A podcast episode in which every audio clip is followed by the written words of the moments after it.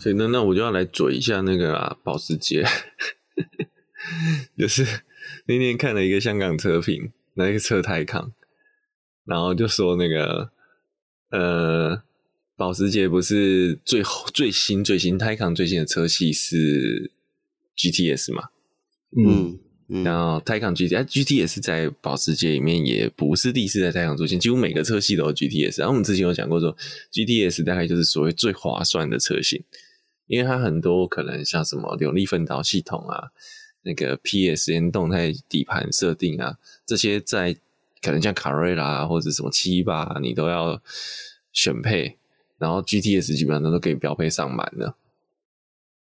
然后，但你还是可以选很多其他东西。但是它等于是大大部分会想选的东西，什么跑车计时套件、GTS 都有。然后，可是 Taycan 不是就有它除了 Taycan GTS 以外，就还有 Taycan GTS Sport Turismo 嘛？哦，对，就是那个旅行车版嘛。嗯、对，然后我看的那个 香港车评，他就一语点破，是这个保时捷命名实在是很很怎么讲，很唠叨。就是因为 GTS 意思就是 Ground Turismo Sport，所以你这个把它全部拆开来，它就是叫做 Taycan Gran Turismo Sport Sport Turismo，很老舍的名字，对，非常老舍，而且还不合逻辑。对，就像以前那个啊，有那个 Panamera 的最最大的版本就是 Panamera，然后 Turbo SE Hybrid，嗯。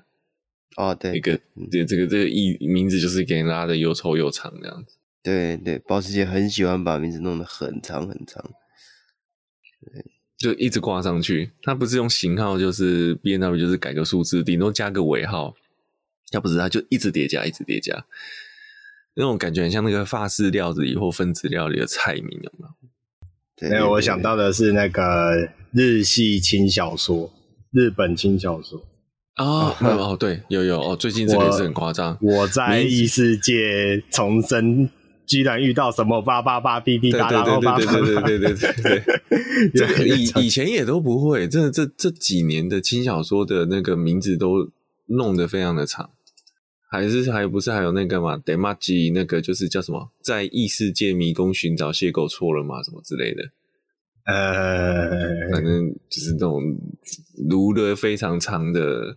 那最近还有一个，呃，那个什么转身前者，对，反正就是，就会感觉你标题看完，好像这本书也看完的感觉。呃，基本上就是剧透完了啦，嗯，剧透完。所以我觉得这对你你刚刚讲的没有错，就是就是这个轻小说，呃，这状态都是这样，嗯。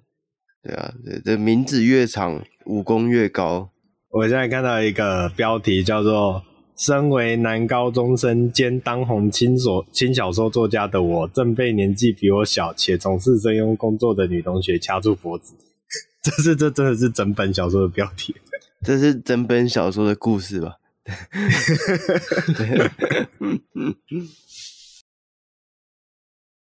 这让我想到我一个好友。他之前阵子买一台这个一点二的胖头，第一代的菲亚特胖头，嗯、然后他就跟我说：“哎、嗯，这车很好开，然后叫我去去开开看。”这样，然后看，哎，这还蛮好开的。反正就弄啊，就是因为那辆车很圆嘛，就很圆的，铝圈还是十四寸的原厂框，这样就整一次他把它弄得漂漂亮亮的，然后弄得很远，然后他就弄好之后，他就挑了一天时间载他老婆出去兜风，就开出去都 OK 哦，开去他还开去那个莫内。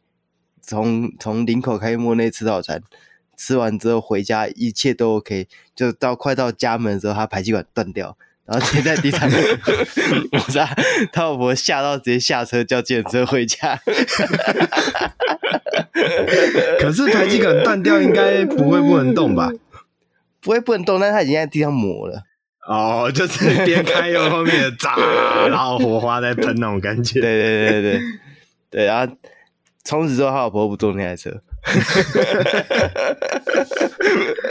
这真的是有阴影，前功尽弃。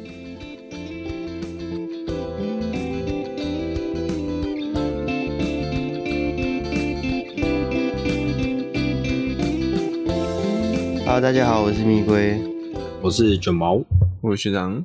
我们本周啊，来聊这个大题啊，我们来聊一下两个诶、欸，这个七人座的车款，刚好这两个七人座的车款同时一起窜出来，然后让我们可以做一个全盘的比较啊。其实我觉得也没有全盘的比较啦，就是刚好是两个呃有点相近的竞品，然后可以来分享一下、这个。我觉得算是全盘啊，因为两个 现在的资讯都很少。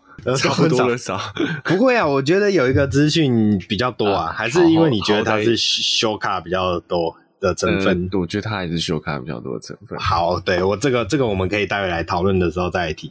OK，好，那诶、欸，如果对最近的新闻有熟悉的听众朋友，可能就已经知道说我们在讨论哪两台车了。那既然都是七嘛。都有关联的，那其实就是第一台就是 Skoda 的 Vision 七呃 Vision Seven S Concept 这一款呃 Vision 七 S 的这一款概念车啊、呃，它是一台七人座的电动修旅，而、呃、不过我觉得七人座这个我们可以待会再来讨论一下。好，嗯，那另外一个就是我们本周国内新闻就有提到啊，就是万众瞩目的众筹产品，好 这样这样好像很过分，万众瞩目的。哎，纳智捷的电动休旅车款啊，预预接单啊，正式启动啊！没想到预预接单就让大家呃蜂拥而至，然后本来好像预计开放这个预定，好像本来是预计要开放到十月吧，啊，那结果才发布两天就导致这个。这个叫预购系统宕机，所以 原厂就呃冷痛关闭啊、其实一方面是冷痛关闭啦，那另外一方面是因为达标了哦。这据原厂说法是他们这个销销售量非常惊人，大家都非常有期待跟呃好奇呃跟这个要怎么讲，非常感兴趣。好，所以就这个很多人就下定，好，已经破万辆的预接单。好，好那。呃，这两台车啊，我们就先从 Skoda 这一台概念车讲起好了。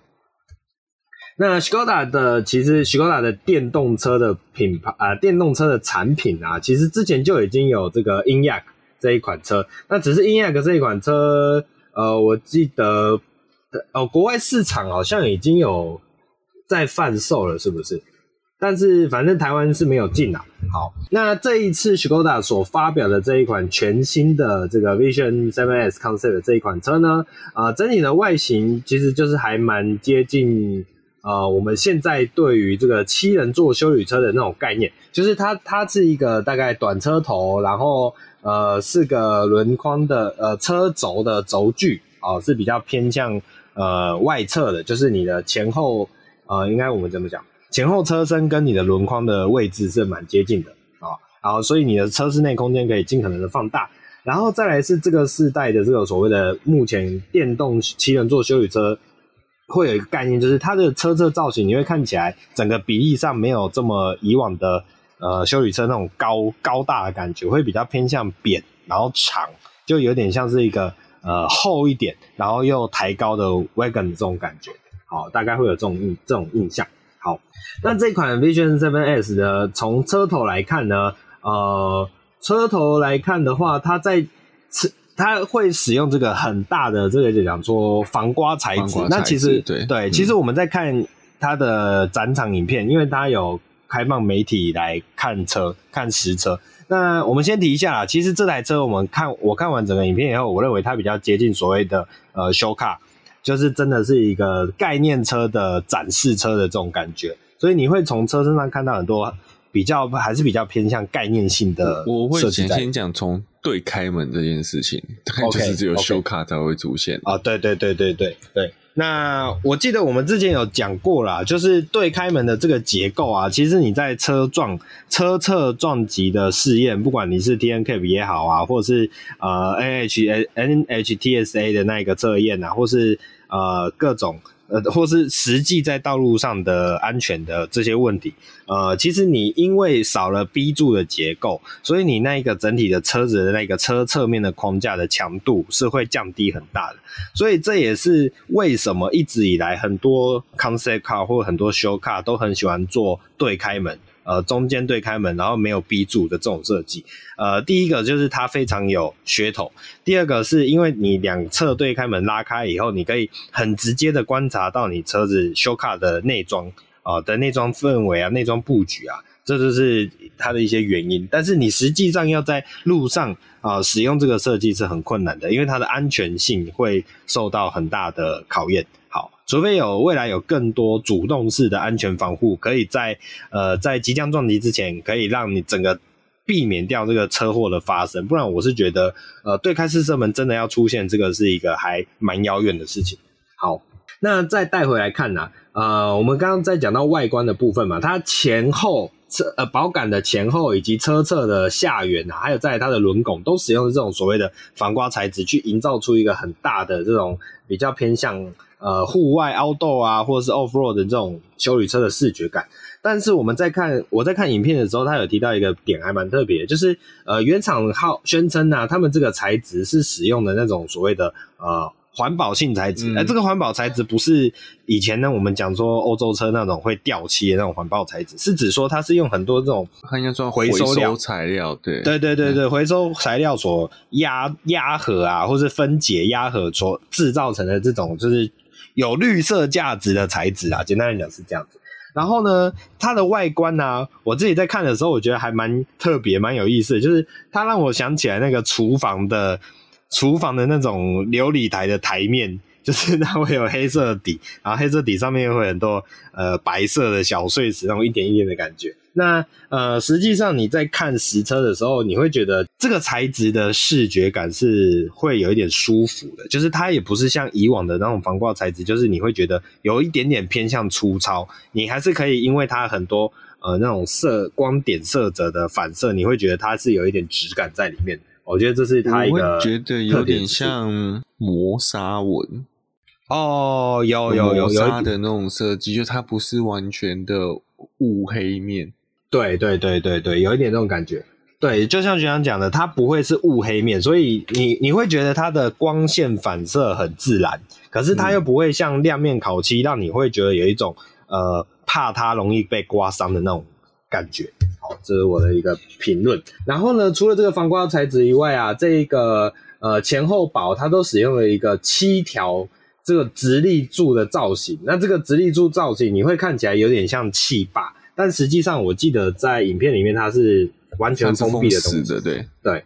然后中间的那一条啊，它是有带有颜色的。我现在在看它的一些光圈图，它它中间那一条是不是有灯的功能？我在推测，因为它有些光圈图是红色，可是有些又是黄色。对，所以我在想，那个在现场的那台车看不出来，就是、好像没有，那有点像漆面。嗯嗯嗯，是这这可能是看影片的话，对对对，他可能是有预计想要放灯在那边的，就是那种标呃识别性的灯，不是真的照明的灯。对，但是在现场影片上好像没有反映出来这个部分。你不觉得它很像钢弹中间的吗？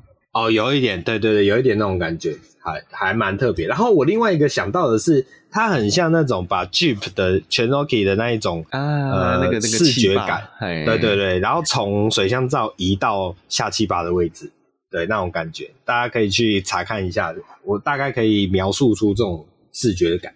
好，那另外一个是 Skoda 这一次在它的厂徽啊。它在车头的引擎盖上面贴了他们的 Skoda 这五个字母的厂徽。那有一个蛮特别的是 Skoda 的 S，它把上面的这个 S 上面的那一横断开。那其实是有一点想要去呈现出，因为呃，真正的 Skoda 是捷克来的汽车品牌嘛。那捷克的这个 S 啊，其实是上面会有一个，好像是跟他们的发音符号有关系吧。在这一款车上面，这个 S 断开这条线，其实就有一点去描绘出那个发音符号。所以真正的真正 Skoda 的 S 的写法，应该是要像这种感觉的那种样子。所以它的品牌价、品牌的精神啊，发呃融入的更切记切实一点。好，那车头灯的部分，我觉得就是现在常见的那种细眼式的分离式头灯啊，但是它的分离式的方法。呃，我自己想不太出来有什么呃接近的设计，就是算还算蛮不会太 boring，对，但是又又我自己有点说不太出来那个感觉。我觉得有点像美系车，呃呃，有一点，有点又有点变形，对，哦，有一点像克莱斯，啊，你会你会将来啊，我我也想要想到克莱斯了。嗯嗯嗯嗯，是是是，对对对，好，所以这也是一个蛮特别的点，就是你不会觉得它很无聊。好，大家可以再去了解一下。那车尾的布局的部分呢？我觉得车尾的部分比较一个明显的地方是它使用双双尾翼，这个现在还蛮多车款喜欢用这种双尾翼的设计。那修旅车嘛，用这种设计好或不好，我觉得见仁见智啊。反正它就是一个设计潮流啊。反正应该说，你这不是真的性能车款，这尾翼摆就通常都是一个造型上的点，对，就装饰用的。对对对对。然后目前我这样看起来，因为就像我刚刚讲的，它的车尾也是扁的感觉，所以你可以发现它的，我觉得它的车尾造型也有一点点像我们这礼拜前面新闻聊到的那一款 iX。的那种氛围感，但是它的视觉感又没有像 iX 让我觉得这么的突兀，所以算是还算可以接受。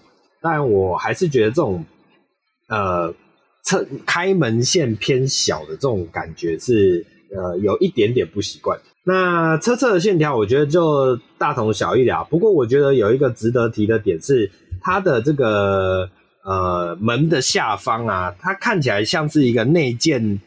内建登车踏板在车体上面的这种设计，我觉得这个还蛮特别的。这是我第一次在相对应的产品上面有见到这种感觉。呃，学长有办法理解我指的这个部分吗？你讲的登车踏板，就是就是它的车门车门下方的板件不是直接接着你的车体下缘，它是有点内凹，嗯、所以它内凹所承所拉出来的那个空间。就会有一点像是我们有一些修理车的车主会加装登车踏板在你的车体下方往外延伸，可是它的高度有点高哎、欸。对对，如果它真的登车踏板通常都会坐在车底的下缘啊，对对对对对对对啊，这个有点像在中间。我觉得也是因为这台车，你从它的车侧的线条轮廓来看，也不算真的高啦，就是跟传统修理车相比，也不是真的很高。所以它可能会取一个平衡点啊，当然我不确定这个是呃 concept car 的一个设计，还是后面会不会导入量产版，这个还不太一定。但是我觉得这个设计点是算对我来说蛮新的哦，是一个值得探究的部分。那内装的话，内装这款车的内装又很惊奇哦。好，首先这一款车它号称是所谓的七人座设定。但是其实你在整个车子内装布局来看，你只能看到六个座椅，为什么呢？那是因为其实有一个座椅，它是放在整个呃，我们讲说安座，或者是讲说整个中岛，中岛对中岛上面中不是中岛菜菜子哦，是那个车子的中岛上面的那个，好硬要讲，就是它放在中岛上面，它上面可以放一个气座啊，就是儿童用的气座。然后呢，这个气座是可以直接朝向后方的，也就是说，你坐在第二排的乘客其实是可以直接观察以及直接照护到你放在呃大概是正驾跟副驾之间的那一个儿童座椅。好，你说可以直接面对他，然后你可以直接照顾他，好去观察他。哦，这我在看影片的时候，那个记者是提到这样的功能其实是非常好的，是真的很好，因为通常一般。假设我们这种安全座椅放在正常位置，就是中间的话，正常位置其实会很近。嗯嗯嗯，你一定等于示意，有时候要弄小朋友，你等于上半身要扭转。哦，对对对对，对，啊，像它这个位置就比较偏再往前一点，就是你可以跟小朋友真的是这样对看的状态，很舒适的角度可以对看到。对对对对。而且你要去处理什么事情的时候，其实你是身体是直接向前，你有空间的，你的手臂是有空间可以做扭转，呃，可以做取件啊、延伸啊，你不会像是很逼机的角度要扭转去帮小朋友盖被子或换什么东西。没错，没错，没错。好，那除了这个点以外，我们讲到，因为我们现在一开始是先讲座椅嘛，我自己在看这台车的时候，我有一个质疑的点是它的第三排座位。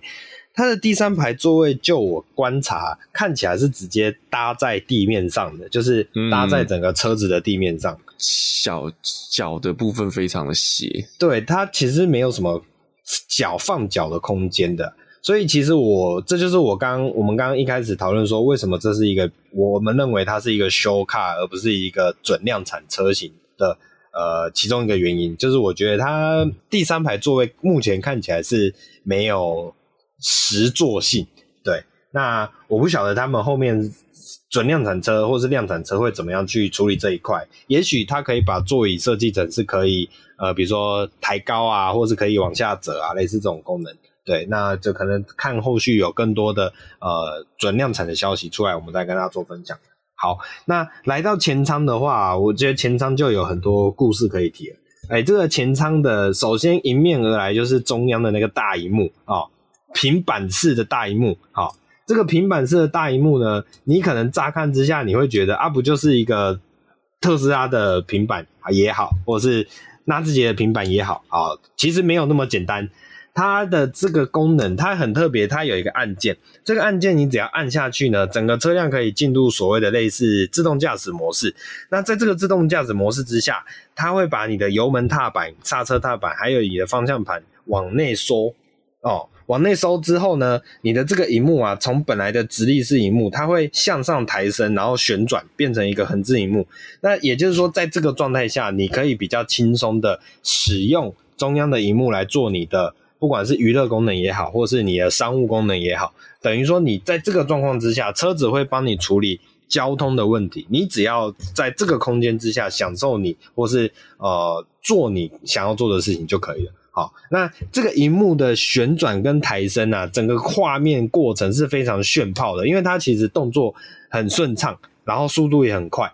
那其实类似的东西，呃，之前。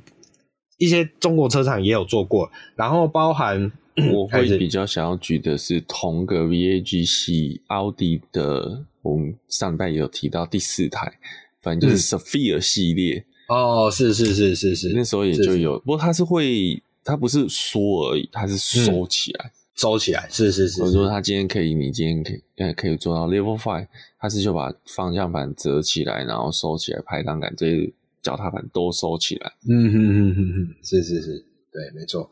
所以类似的设计，其实很多车厂都有在做啦，对吧？那嗯，另外一个点就是，目前实际上车、实际有量产车的车厂有在使用这个设计的车厂，其实有中国车厂比较多。然后呃，我记得之前红海跟 Fisker 合作的那一款休旅车。也是目前试出的一些影片，也是有类似的功能，但是我觉得都没有这一台呃 Vision 7S Concept 这一款的这个流畅度啊。哦，这个是还蛮特别，大家可以去找一下影片看一下，这荧幕的旋转啊，很酷。好，可是呢，另外一个点是，这个荧幕这么大一片，然后放在那边啊，我从影片观察，它还是有很明显的反光状态。呃，这个我认为是现在大荧幕的车款。比较难以避免的问题啊，这种状况通常就是要靠大家可能自己去贴什么保护贴啊。对，其实我觉得这个不不难做啊，这个就像早期的 notebook，我们现在都还是什么强调亮面荧幕，其实早年的 notebook 都是雾面，雾面的，对对对对对。那为什么要亮面？就是因为看起来比较鲜艳。哎，对对对，那这样年代就会变成有反光的问题。雾面好像会有解析度比较差的错觉，一样就是因为它的。对比度没有那么高哦，所以你看起来会糊糊。对对对对，同样诶诶，同样的光，就是我们讲发光元件打同样的光度的情况下，嗯、亮面荧幕因为它可以让从外部来的光线进行反射，所以你会觉得对比度、鲜艳度都好很多。是看起来这个萤幕就很艳丽、很漂亮。没错啊、呃，但是雾面就你就觉得就像套一层 丝袜要去抢银行那种感觉。是、是是是，对对对对。好，OK，好，所以呃，目前这台车大致上讲起来大概就是这样。我觉得有一个蛮特别的点啊，是它驾驶座前面的那一个呃，我们讲说仪表荧幕好像出奇的小。对，我记得我在看影片的时候，那个车评也有提到，就是它居然好像只是配个八寸吧，他可能觉得就是大部分的，我觉得不重要需求。对啊，Model Model 3连荧幕都没有了。哦，是是是，对对对对，好，这就是每个车厂的这个设计的思维差异啊，对啊，呃，因为如果真的你很在意的话，就可能会去拉一个 HUD 出来。反正现在有很多那种，诶，可以接到车上就直接读取车辆资讯的 HUD 嘛，也这种产品也是不少见。好，所以就是看个人的想法。好。那截至目前为止，两位对于这款车有没有什么其他想要补充的想法？嗯，等到实际实际上做出来再说吧。嗯，哦，对对对，因为就像我们刚刚讲，它还是比较偏向 show car 啦，嗯、对吧？现实出来总是会有妥协。哦，对，对没错，对，嗯，那龟龟有因为它的什么设计会让你觉得想要投奔修理电动车阵营吗？我觉得是。这次的这台修卡，我最喜欢的是它的颜色，我觉得它的这个绿色不错，嗯，绿色蛮有质感的。它内装搭的配色也蛮有质感的。呃，我我另外一个点啊，它的这个，我记得它现场的这一款绿色的烤漆面，它也不是那种传统的亮面烤漆，它也是有点。带一点橄榄绿雾面那种感觉，对对对对对对，就是你会觉得，就像我刚刚讲的，它结合了前后的那种环保材质的塑料件，整体的光线反射并不会让你有廉价感。因为我们，哎，这样讲可能会攻击到一些族群，但就是我们以往在看到那种雾面的贴膜的车啊，你会觉得它的呃。表面的光线感会有一点点奇怪，我我不要说丑，就是会有一点不适应。但是这一款车给我的感觉是，它的光线感是很柔和的，会有点像这种哦什么珍珠的那一种雾面感。对，我觉得这整体整体来说真的是还蛮漂亮。可是我我不确定实际量产车会不会导入这种漆面的。对，好。那聊完了这一款来自欧陆的啊，欧陆的七人座啊，我们来聊一下，我们来本土的哦。刚刚是欧陆棕熊，好，我们现在来聊一下台湾黑熊。黑熊，那就是这个车子又是黑的，哦，对对对，没错，万众瞩目的 Luxion N 七。那那那这样，这样这样吧，那这样我要觉得要修改一下设计了，那个灯条其实有点 V 的，把它关联起来。哦，对对对对，变成一个胸口的 V，嗯，对对对对对对对，哎，这样不错，我们看看多有台湾特色。对对，我们开放纳智捷哦，汇钱给我们。好好好，那这一次的这个啊，我们来提代提一下这一台车发表的过程好了，就是我如果没记错的话，应该是在九月一号吧？啊，不对，八月三十一号。哦，八月三十一号，三十一号，然后大概在早上的时候说，大概十十六个小时之后，哦，对对对对对对对，有要惊人的事情要发生，哎，对对对对对，真的，那那时候真的是很期待哦，就是就至少我自己啦，我自己真的很期待，就是哇，这居然要终于要发表吗？大家等了那么久哦，真的是。啊、嗯，那时候不是还被我猜到说他要发 NFT 吗？啊，对对对对，我时候还不知道要不要，还不知道有车子要发。我说，对，嗯、感觉那种感觉就是要发 NFT。是是是是，对吧？那那时候其实啊，我必须讲一下啦，就是就我个人而言，我对这一款车，呃，从 Model 七啊，不好意思，从 Model C 开始出来之后，我就非常期待。我的这个期待并不是单纯想要看消化的那种心情，其实不是，我是真的对于这一款，呃，我们讲说，呃，以纳智捷也好，或是玉龙集团也好，要一个浴火重生的作品，真的就是得靠这一台，因为这一台，嘿，是你刚刚有语病。你说你不是单只只单纯只有看笑话的心情，表示你还是有看笑话的心情。不是，我这个是心中两难，你知道吗？跟王世坚一样。好啦，没有啦，就是没有，因为因我我也会这样讲啊，就是叫做自嘲也是一种幽默，对不对？好啦，带回来。所以不管怎么样啊，这一款车，诶、欸，如果成功了，呃。纳智捷也好，玉龙也好，接下来就是会是成功的。但是如果这一款车失败了，那我觉得后面就很惨了。对，所以我自己个人是非常期待这一款作品是有呃很大程度的提升，才有办法挽救这个品牌跟这一间公司。好，好，那拉回来看，好，八月三十一号发了这样的一个消息，然后让我个人非常期待，说隔天早上九点。到底会有什么样的东西出现？结果呢？九点一到，我一直以为他可能会在官网啊，或是在办一个线上发表会，对对对对，或是粉丝团啊，或是对，或是啊，脸书粉丝团，或是 YouTube 频道，会就像学长刚刚讲的，会有线上发表会吧？就没有。好，你没有线上发表会也就算了，你至少发个影片出来吧，也没有。好，你没有实车影片也就算了，你至少来个 CG 嘛，也没有。结果就最后就是，我就讲说，我就在群组讲说，哎，奇怪，为什么还没有消息？那这也是骗我。然后结果龟龟就贴了一个网页，就这样子啊。哎、哦，对，你那个网页是哪里来的？我是在 Facebook 上看到的。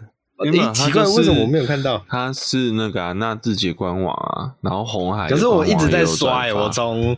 我从八点五十九分就一直在刷，一直在刷，刷到九点一分。我想说奇怪，到底发生什么事？是加到诈骗的纳智捷不必首页哦，是这样子哦。你的那个是 真的诈骗网站哦，是真的诈骗网，还是你的那个才是真的诈骗网站？好，是吧？总而言之，就是结果时间已经到。还是什么资讯都没有啊？因为那个网站大概就是讲说，哦，我们纳智捷的新的产品 N7 要发表了，然后就是这一台车的这个大概前脸照吧，大概就是这样子。然后，因为它跟当时的 Model C 的整个外观的视觉感觉，我印象中没什么太明显的差异啦。我我我没有仔细去比对，好，所以你就会觉得好像没什么特别的新的消息出现。然后呢，再就是再往下滑，你就看到什么哇哦，推出了这个 N NFT，OK，然后这个你可以花一千元去预购，然后预购专案礼遇项目里面，你可以怎样呢？你可以获得第一手的开发日志和最新消息。我就想我花一千块，然后去追踪一个，诶，去看你怎么样把这台车做出来量产。诶、欸，我自己是觉得好，OK，好，然后还有什么首批的交车权啊，然后优先安排试驾体验啊，然后还可以抽一年的免费充电资格，然后还有一些独家商品哦，啊，优先选购权，然后限量式样的选择权，哦，我只能说这些东西真的是蛮虚幻的。嗯，对，两位两位怎么看？我大概最诟病的就是你花了一千块，你抢快没有用。它的条款写的很清楚，嗯、你的这个这个下定的，我就还是把它当下定了。虽然我心里根、嗯、根本不认为这是订单，是因为它它你下这个跟这个你到时候交车的顺序一点关系都没有，里面就有写了。嗯、再就是说你下这个，它里面就有单出，它不是真的完成订车的手续，最终还是要以这个。和这个你跟纳智捷的业务单位的合约书为依据，对，对那我就觉得这根本就是就是这样群众募资啊，然后然后然后就说啊我做不出来就放着，嗯，我只说啊我做失败了，这个钱就不见了这样子，是是是，所以他不不会真的不见啊，郭董爸爸那么有钱，对不对？不会，这个是绝对不会。你甚至刚刚讲说这个车如果失败了，就是。这个大概就就纳智捷代就掰，我跟你讲，绝对不会失败的。对，真的没有人买这台车就会变成红海公务车，然后变成高管的标准用车。是是，给给你去红海总部看谁敢不开这台车来。哦，是是是是，大概就是这种感觉。可以可以可以，OK OK，好好，那好平平心而论啊，平心而论，就是我自己还是比较。偏向纳智捷的立场啊，我还我还是觉得他们不会做不出来啦。对，我觉得一定一定会做得出来啦。但是你说现在这一万台，也这一万张一千块，有多少张会转成真正的订单？哦，对对对，然后好歹保时捷有点诚意，人家把所有性能数据、售价都公布了，才开始收你三十万的排量。对对对，什么都没有，连预交车时间都是未知。对对对，它里面的资料也是一堆 bug，它不敢在里面写百万内，然后它是在标题放了一个百万内。对对对对，然后 spec 里面那个规格书里面写。五十八 k 瓦，五十八点多的 k 瓦小时的电池，然后它的能耗是十三点六吧，嗯嗯，k 瓦，然后一百公里，然后怎么算出七百公里的续行里程？对啊，对啊，对啊，一处这这也是对，这也是我觉得啊，对对，这也是我觉得不完整。嗯，没错，没错，这也是我觉得很很就是看到这个消息以后，我觉得很不满意的地方，就是你等于什么都没有讲啊。就你这些资讯不就是当时 Model C 有的资讯，你就把它 copy paste 过来而已嘛，对吧？这跟、啊、完全这不是抄袭，什么是抄袭？跟去年十月的资讯没有什么不同啊。对啊，对啊，你就是把你车头的 fast 爽改成 last gen，那我觉得这也不是不行，反正你就是那一台车嘛，大家也明心知肚明这是同一个东西，但是你好歹。一台车子发表，你应该要有更多的 spec 出来，让大家去了解到我为什么要买这台车才对啊。对，那你的这些，我讲说一千块的预建单操作，我觉得也不是不能做，但是你应该把它放在当到，因为目前官方消息是说十月十月什么时候啊？嗯，你说今年就是正式发表的时辰呢、啊？应该就是。晚十月，反正十月什么？OK 啊，反正是十月的某一天他十月三十号发也是十月嘛。对对对对，我的意思说，你这个募资也好，或是预接单也好，你放在你十月正式发布以后，整台车的任何规格都让大大家很清楚的这个状况下，你去做这样子的销售，我觉得才比较合适啦。但是 OK，反正有可能我老了啦，因为。事实证明，他这个操作出来，确实获取了非常多的声量，以及非常多的实际订单。我就讲说，他也是成功的。你刚刚讲说，我他应该要揭露一些，我为什么要去买，我为什么要来花花钱买这排这台车，我为什么要选择这台车作为我下一个交通工具？不需要啊！一堆人，你看那个，就是我们很多社团里面，就是哦，大家都刷，我赶快刷一台。OK，OK，有那种感觉，嗯、然后，然后就觉得哦，我缴一千块没有没有多少钱嘛，那那个比特斯拉三千块的时候啊，我不要，我就可以退掉就好。嗯，对，然后记得、哦嗯、不要退掉，是你在十二月前退掉才可以一千块拿回来啊。后面就是他他的，你看网页上也写的，就是他今天不是说我今天买方要退，他就扣那二十二十趴的手续费，还要可能其他的费、嗯、相关费用。嗯不是哦，他今天是连纳智捷今天有任何的，他因为他有拥有这个变更权利，所以只要纳智捷说我不要卖你的，我退你钱，他就直接收走那他觉得应收的手续费。对，对对。所以你说，然后讲真的，我就像我讲，你你会觉得很多人可能就就像那个呃，我们在讲，因为现在缺车嘛，像八六，你现在赶快去抢了，你到时候可以转手卖。好，好像可以靠这一千块先卡过会赚一笔。我也说啦，他自己骂自己都说你这个预缴不代表先拿，嗯，所以到时候什么、啊、还是靠关系比较重要啊。你拿测试据是关系，跟你现在有没有预约是一点八竿子打不着。嗯，对，所以是是就这种叫网络世界的疯狂，NFT 界的疯狂，哎，大家都在抢 NFT。是是是，对啊，啊，所以。最后，好啦，我们来做横向比较好了。那 这一款车跟 Vision Seven S Concept 这一款哎 Skoda 的产品啊、哦，有有什么样可比之处呢？好像。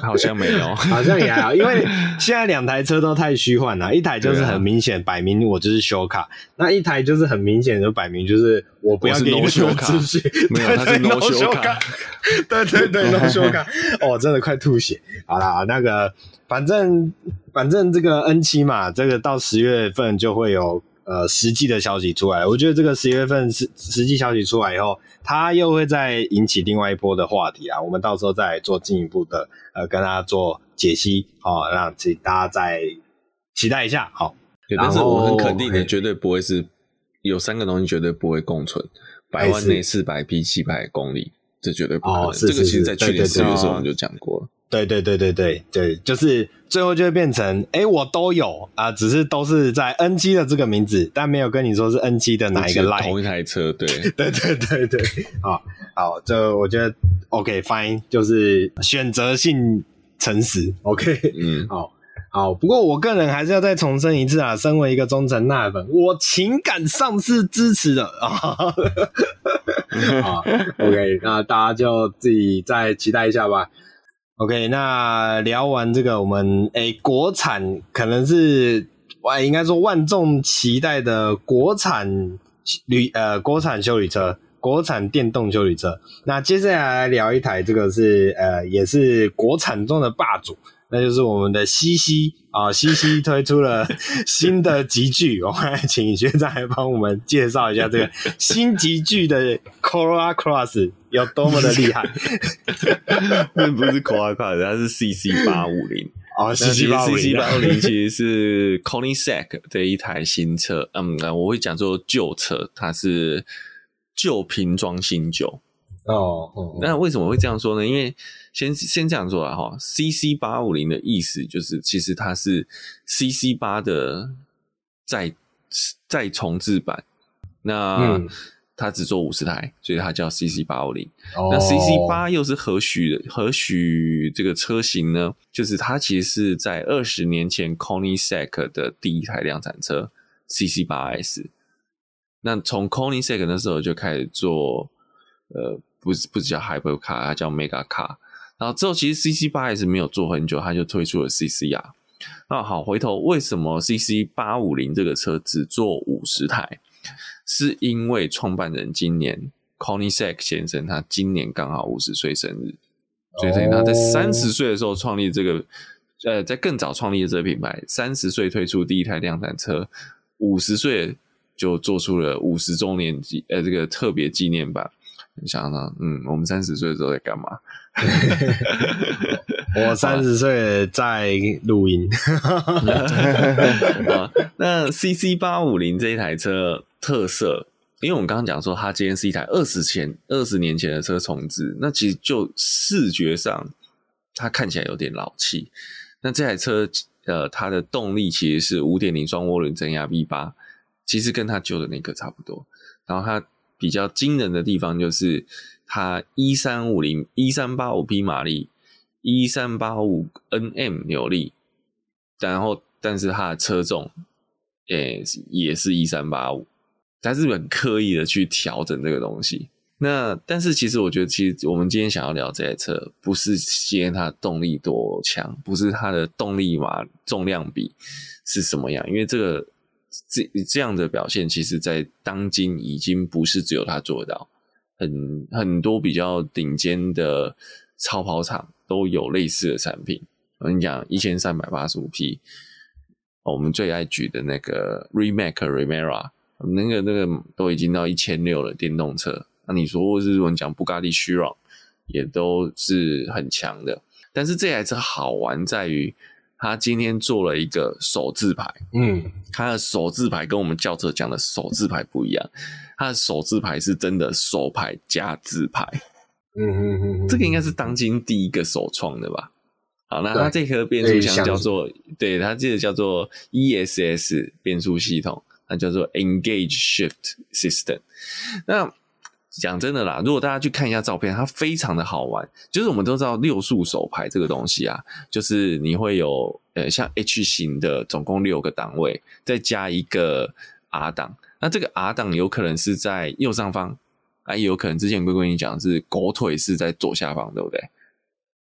好，对，然后它这个嘿嘿，它就有趣了。为什么叫手自排呢？它你就想好了，它有六个档位，然后它的 R 档在最右上方。的那个类似第七档的位置，然后它在右下方第八档的位置做了一个低档。那它的结构其实是根基于呃，这样当年 CC 八出来的时候是手排，可是后来像那个 Gamera 或是那个 c o n y s e g 其他的那个 Jesco 这些车型，其实它都是用了所谓叫 LST 的变速箱。那它叫做 Light Speed Transmission，嗯，好，我们就直翻叫光速变速箱。其实这颗光速变速箱非常的厉害，是你我们它算是多离合器变速箱。呃，为什么叫多离合嘞？因为我们讲 DSG 是双离合嘛，PDK 是双离合嘛。这一颗 Light Speed Transmission 上面有七个离合器，呃六个用于前进档，一个用于倒车档，总共有九个档位。所以它是也第一算是世界上第一个真的可以做跳档变速的变速箱。因为我跟你讲说 DSG 你要买也是往上换或往下换，只是它可能提前先帮你换好，所以你会觉得很快。那这个 LS 呃 LST 是它等于是有呃一个三呃三种，它有两段齿轮，第一段三种组合，第二段三种组合，所以总共这样子六个六个部位的这个。离合器之后三乘三，总共它可以组出九种变数，九种段数，那它就可以直接所谓叫四跳七、三跳六，或是你今天九跳四都可以，只要你没有超转，它直接就换下去了。它没有，它没有需要循序渐进这件事情，因为对他来讲，它要从它的组合就是。嗯、我刚刚讲，呃，就是假设它今天是要一档，那加来就是第第一个齿比是一，第二个第二个 set 的齿比也是一。那假设它今天是要四档，它就是可能第一个 set 的齿比是呃是二，然后第第二个齿比是 set 的齿比是一，所以它可以随便的去做排列组合，而且是瞬间的去做排列组合，只要不要超转。那在基于这个东西，这个变速箱系统的时候，他怎么做到手排呢？很简单，其实他是用我我变速手排变速箱只要六速嘛，所以他就从九速里面挑六速来用。所以其实他的手牌打出来的六速，其实用的就是 LST 里面的九速，是这样子玩的。所以他其实你要说他是六速手牌是模拟的吗？我会说正确一半。也不正确一半，为什么说正确一半？因为正确一半是说，的确，它今天这个所有的这个排档杆，并不是真的去拉动手排变速箱里面那些拨杆啊。我们传统手排变速箱是去拨齿轮嘛，让齿轮咬合，它不是，它是去切，它是用电控的方式去切换这些离合器。那所以这是说它，你说这是模拟的，是对的部分。那我说为什么又另外模拟说是不对的部分呢？那是在它离合器的部分，因为它的离合器，你在想，我们从在这种换挡拨片的这种所谓叫自手排或手自排的系统，最大的问题就是你没有离合器。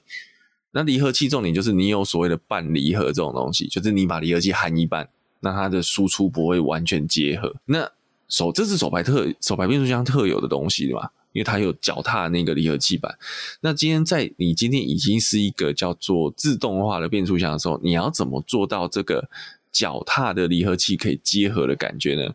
我觉得这也就是 Koenigsegg，我真的觉得它是鬼才，它在这种东西设计上非常的划时代。它今天就是因为它去，它这个其实它这个呃离合器也是线控的。离合器踏板也是线控的，就像我们现在的所谓线控刹车、线控排档一样，它就可以用这个脚踩离合器的深度去电控我今天在变速箱里面对应的离合器的开度。然后他，但是呢，拉回头，我要怎么去模拟那个脚感？其实他就是把当年 CC 八的那个变速箱的脚感去做度量。然后去回来，就有点像线控刹车一样，我踩多少时速多少，我脚踏板应该要什么样的回馈的阻力，他把它用液压模拟出来，所以，所以它等于是说，你真的可以开出像呃这个手排车这种机械式的离合器感，但实际上它的换排档也是依然快如闪电，因为其实它是电控的线传式的排档。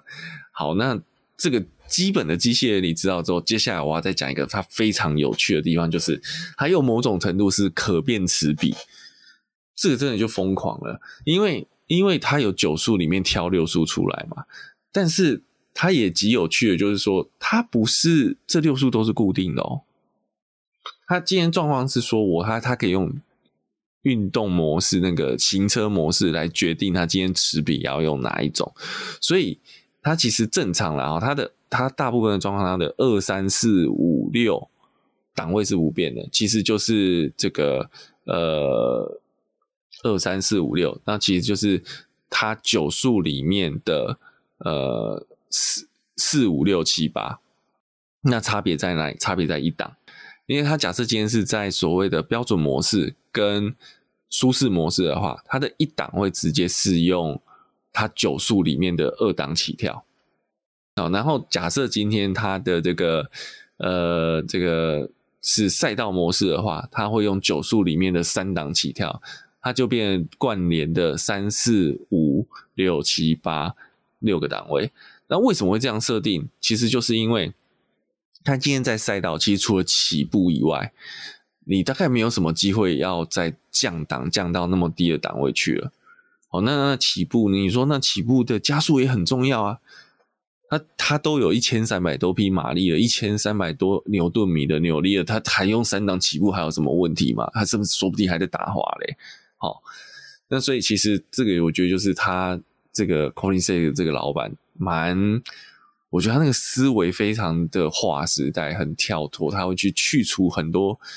真的，其实你仔细想一想，不太需要，然后又可以让这个车子变得非常有效率的部分。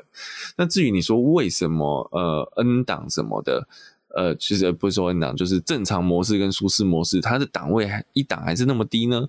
是因为你还是有可能会有在市区蠕行的状况嘛？那那个时候你反而不能用三档，因为这个时候用三档，它一样会面临转速熄火的问题。啊，所以在这台车也非常有趣，所以它是一个自排变，呃，我们讲类自排的多离合器变速箱。但实际上，你今天如果在一些档位你不补油的情况下，你直接硬是很快的把那个离合器放掉结合，它的引擎还是会熄火的，就跟我们在开手排车一样。然后你就看到 一台价值 N 千万，然后动辄千匹马力的跑车，然后就还是一样给你熄火。对，那那我觉得，所以我觉得它这台车就是，嗯，整个视觉上你会觉得它像一台老车，然后那个排档杆甚至还是木质的哦，但是实际上它里面隐藏了非常多，呃，你现在很难想，就是你现在在其他车，就算是超跑系统，你今天就是在布加迪，你今天是在那个帕加尼，或是在呃。那个 travel 或是在呃 Remake，没有做油车，好，在其他的油车超跑上面，你不太能够看到这种跳非常跳动、非常独树一格的设计，机这个机构设计，我觉得这是 Koenigsegg 真的很厉害的地方。但也是啦，它这些机构设计其实成本都很高，那个降不下来，所以它的价格当然就会非常非常的贵。呃，我觉得就是大家有兴趣可以看这个呃机械方面的解说的话，可以去看我之前有跟大家提过有一个美国的 Engineering Explain，这个呃它是技工，它是汽车，技工，技工，呃不是喝酒，不是醉拳的那个搓药丸的那个技工，呃、不不是不是不是，那嗯这叫这叫 mechanic，mechanic 应该叫什么？对，是技工没有错啦。对，哎，我们讲像是超认真那一种技工，超认真少年。对对对对对对。好，那那他他这个就是，呃，大家可以去看一下他的节目，他就蛮清楚的讲解。哦，我想起来了，应该叫技师，技师，对对对对。现在什么都可以个。还有一个更听起来更厉害的方法，嗯，的名字，我突然想不起来。好，没关系，反正对对对，反正就是大家可以去 Engineering Explain 的这个节目看一下，呃，其实不长，大概十几分钟吧。他就把刚刚呃我们他他这个 LSD 线，他会先把它解释一次，跟 S S LSD 的档位到底是怎么变出来的，然后再就是六速是怎么对应的，还有它的好处跟坏处，它都有稍微做呃一些分享。对，那呃，我觉得大家有兴趣可以去看一下。嗯好，那我们今天的节目其实是算是非常充实啦。那最后还是不免俗的再呼吁一下啊，这个。希望那个十月的时候啊，不要再骗我们一次。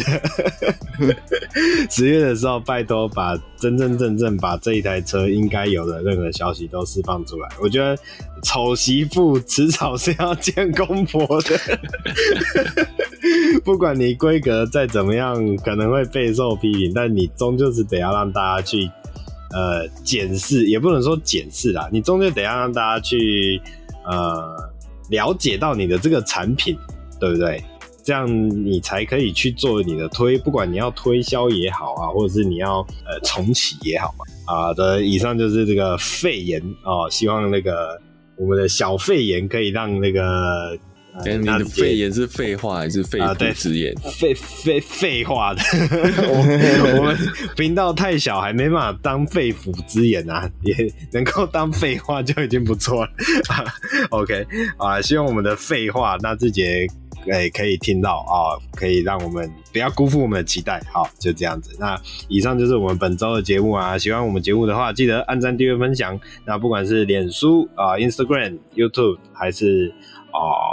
还是 Podcast 各平台都帮我们做留言、按赞、评分。那我们下礼拜再见，拜拜，拜拜。